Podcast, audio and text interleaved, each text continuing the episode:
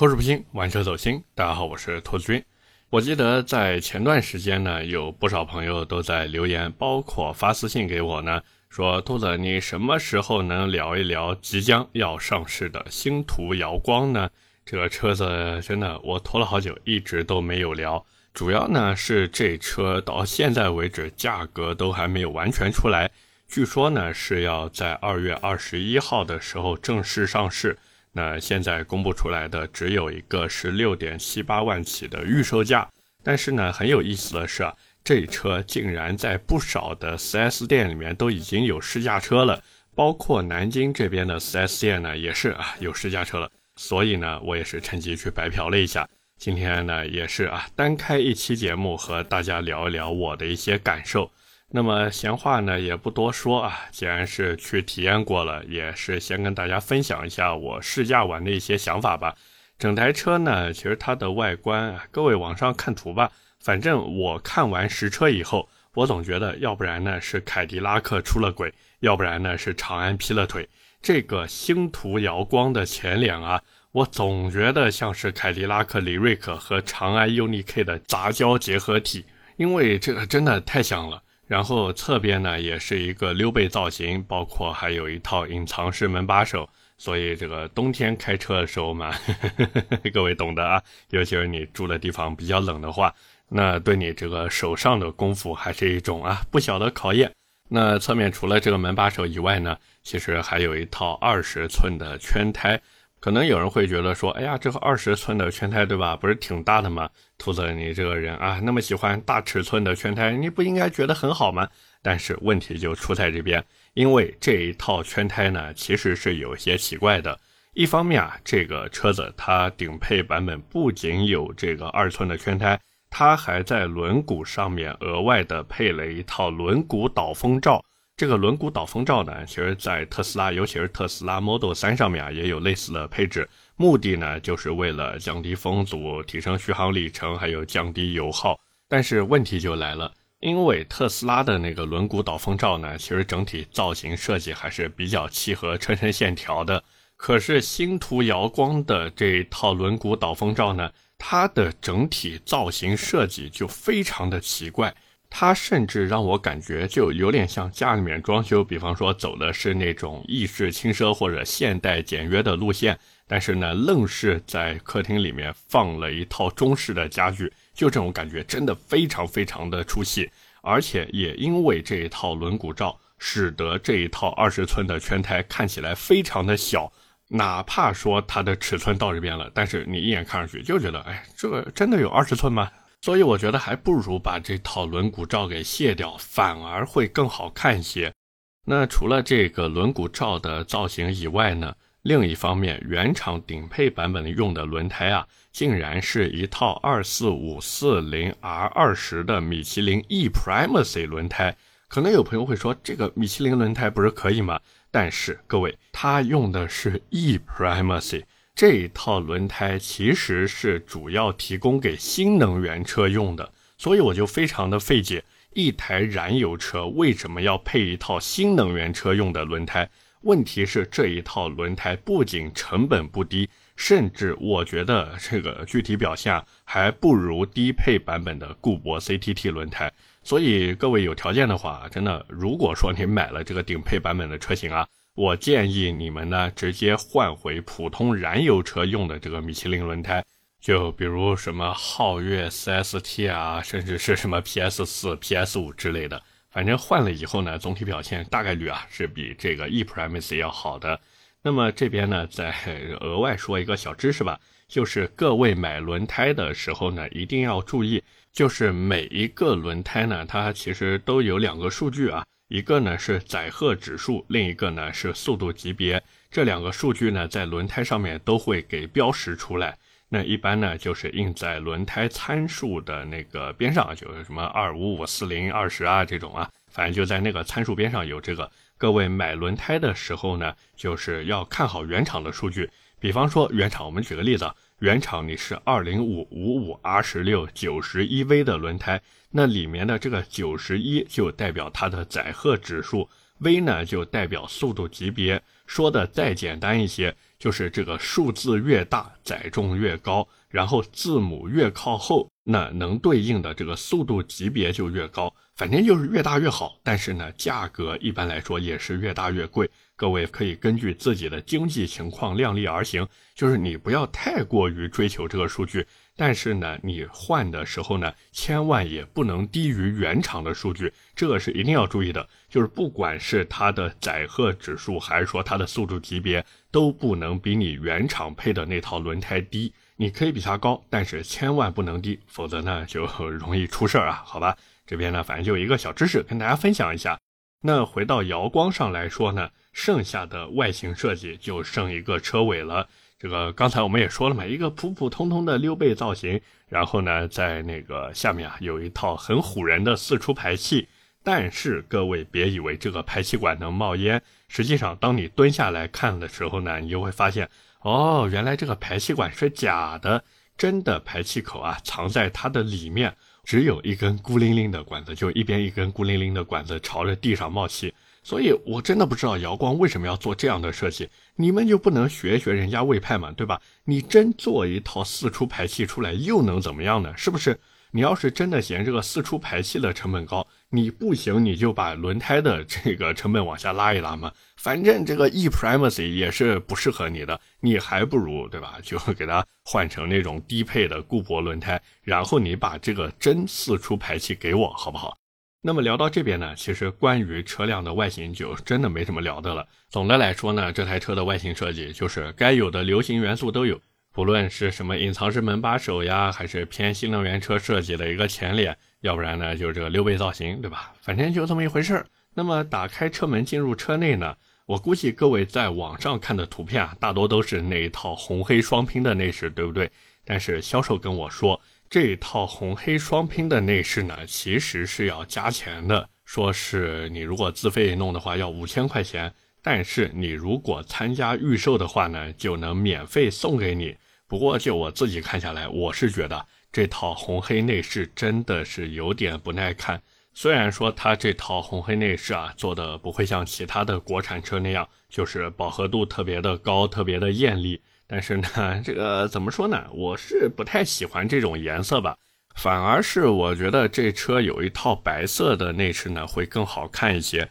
但是白色的内饰好看归好看，你这个但凡用车环境稍微脏一点，或者说经常啊孩子坐在车上的话，那这个 要不然咱考虑一下家门口洗车店办一个什么年卡之类的吧。所以从我自己的角度出发呢，我还是更喜欢全黑的内饰，因为这全黑内饰又不用加钱，而且哪怕时间久了呢，也不至于审美疲劳。不过呢，试驾车现在反正基本都没有全黑内饰的版本。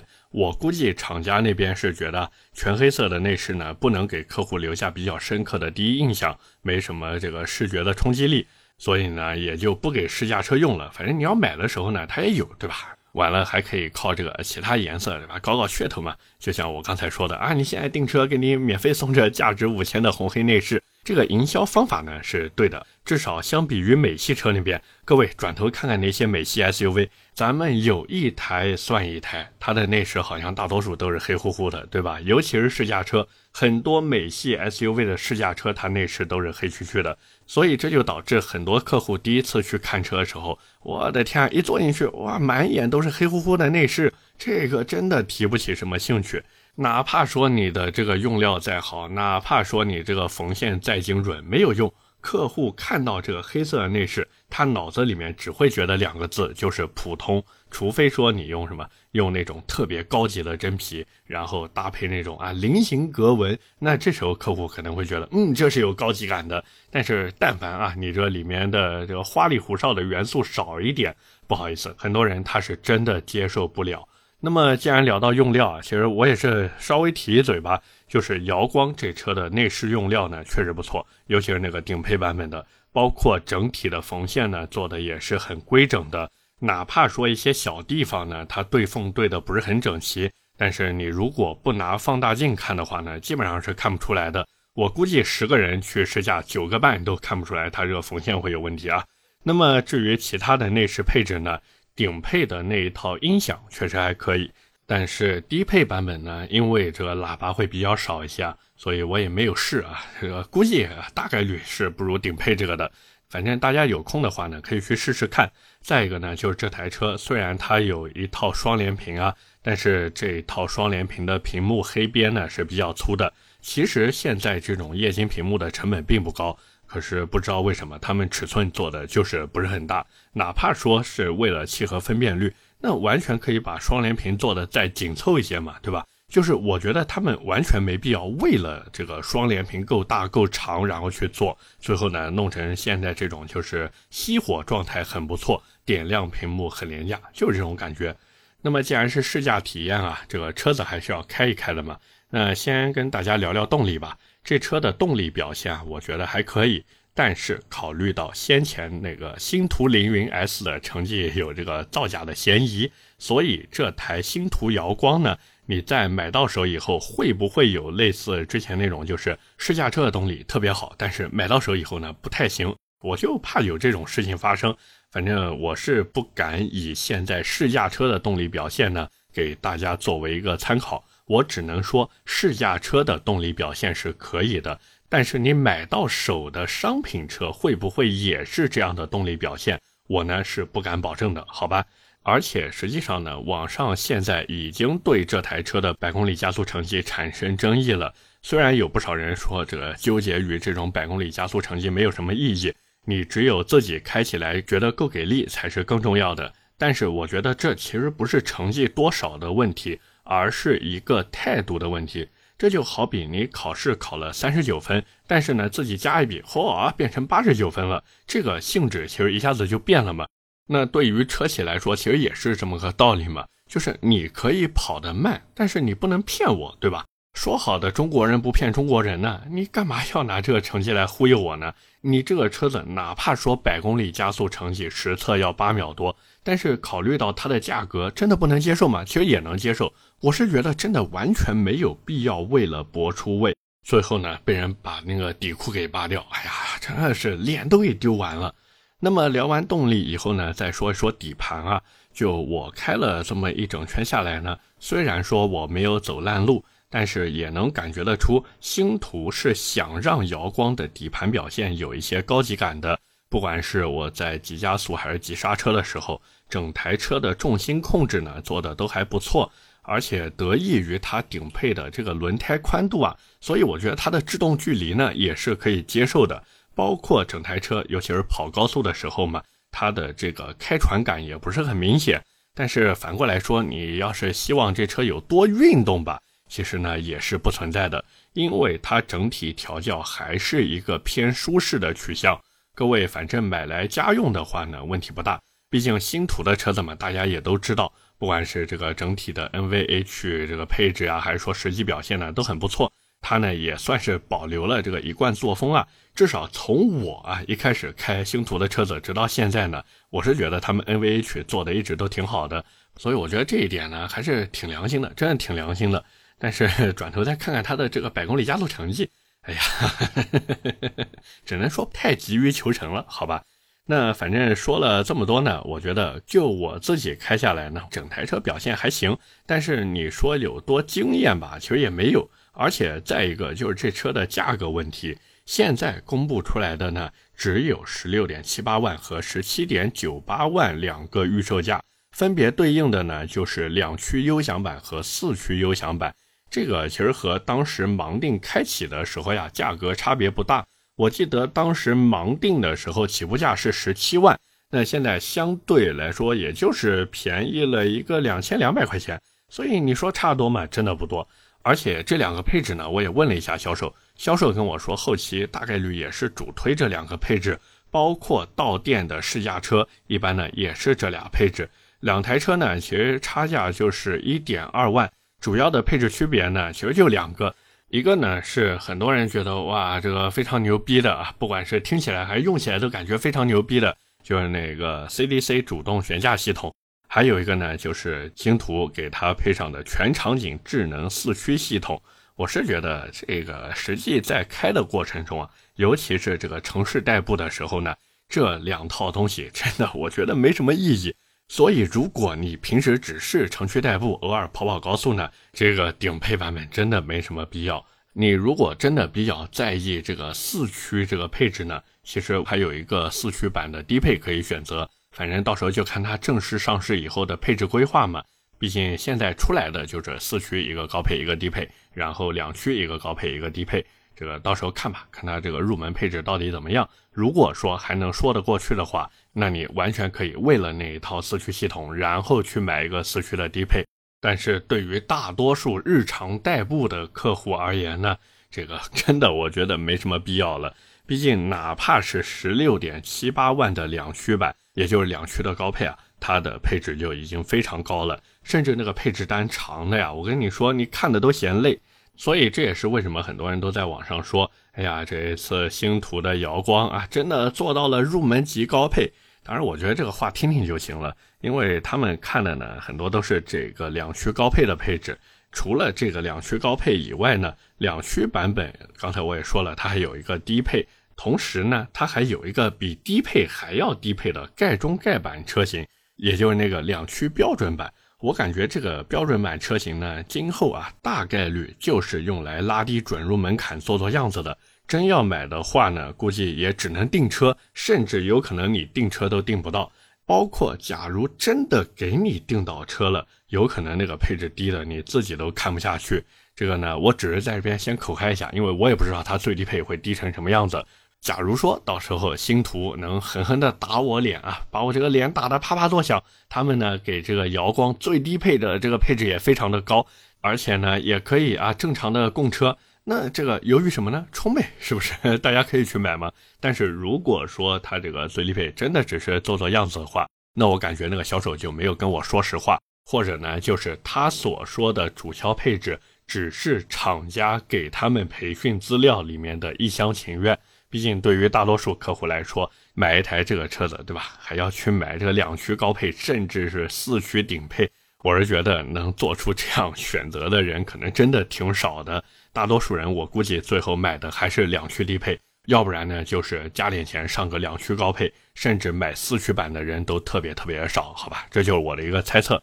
所以呢，聊到这边呢，其实关于这台车最后的一个定价也挺好猜的了。毕竟刚才我们也说了嘛。现在已经有两驱高配，就那十六点七八万的这个价格，然后还有那个顶配十七点九八万的价格，这两个可以作为一个参考了。那转头再看看同属中型 SUV 的星途凌云啊，我估计这个星途瑶光最后的指导价呢，应该就是每个配置差六千块钱左右，然后呢最低配再定一个十五万以内的指导价做做样子，差不多就是这样了。反正这就是我对价格的一个猜测啊，各位可以等这车正式上市以后看看我猜的对不对，好不好？那么其实聊到这边呢，我估计也有不少人会觉得说，兔子你这个聊到现在，好像星途瑶光这车还不错啊。但是我这只是基于我当时试驾以后的一个想法，实际上呢，我后来在回家的路上啊，还又想了一下，我觉得其实还是有几个问题，各位是需要注意一下的。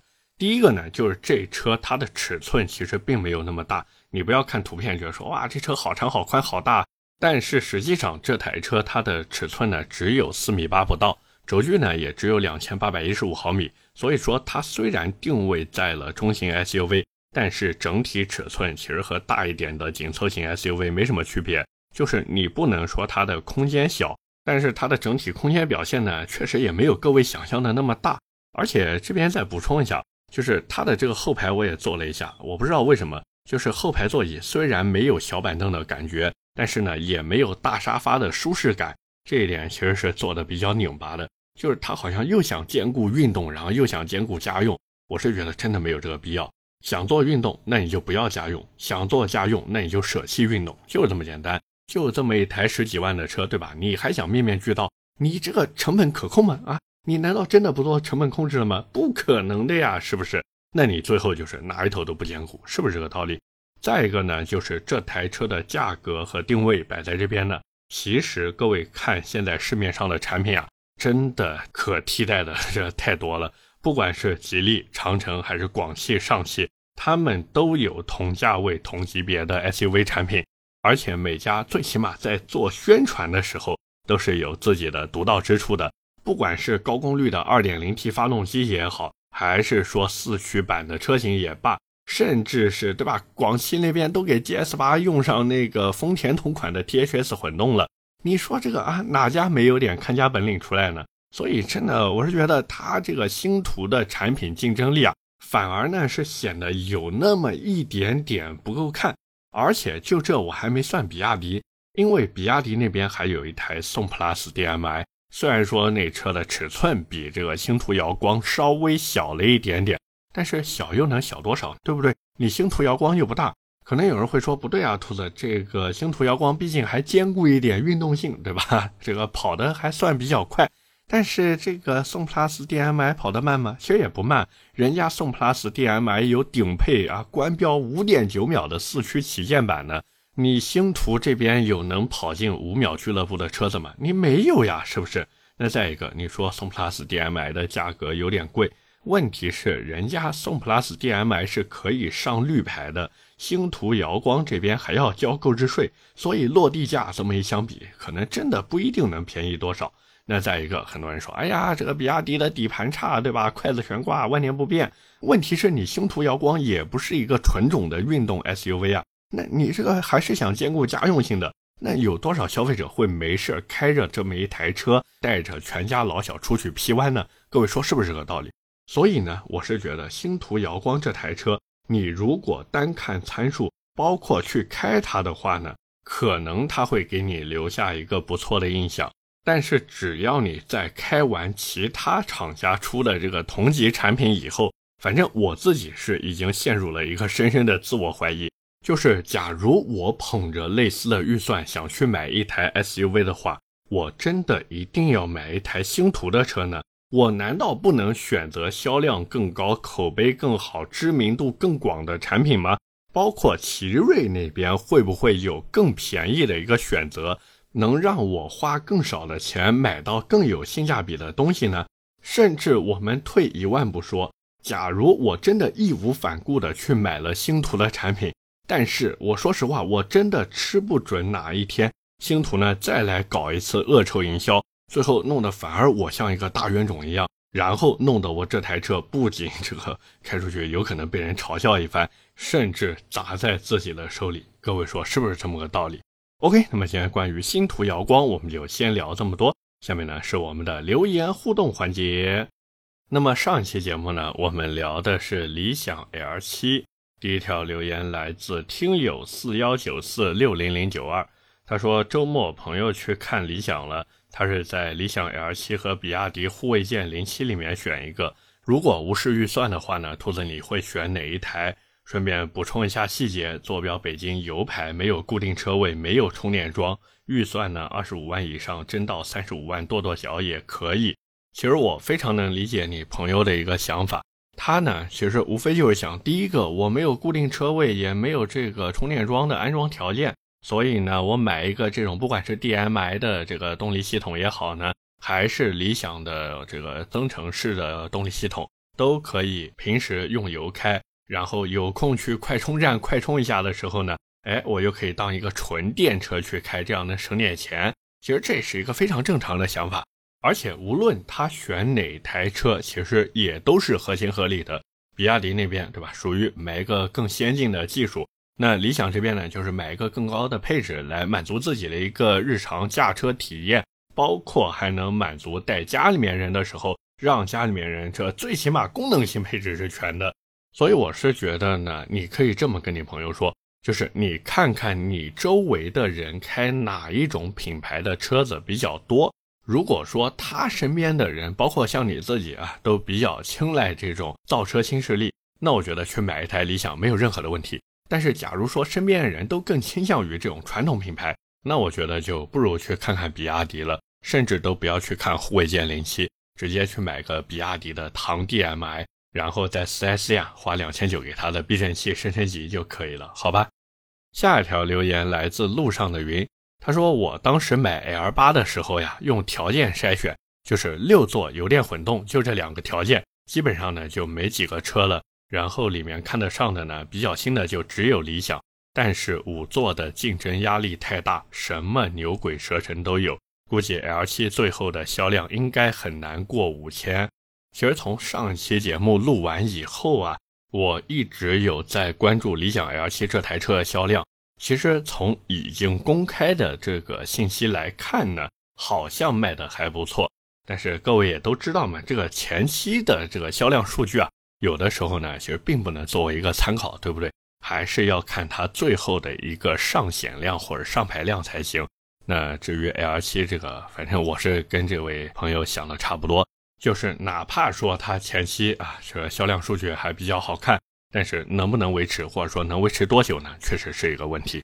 毕竟就像这位朋友说的那样，五座车市场竞争压力实在太大了。之前理想呢，其实就是吃了一个这个没什么竞争对手的红利，但是你一旦涉及到五座车，不好意思。可替代的产品真的太多太多了。最后一条留言来自就是随便听听吗？他说：“我就问问新旺达很差吗？我听起来你的意思是这俩牌子不行，但是一个是苹果供应商，一个长城出品，长城、领跑、吉利不都是他的客户吗？很差吗？”其实套用上期节目里面另外一位朋友的留言，就是新旺达也好，或者另外一家也好，他们就有点像你去吃汉堡。那宁德时代呢，就是麦当劳、肯德基啊，大品牌全球连锁。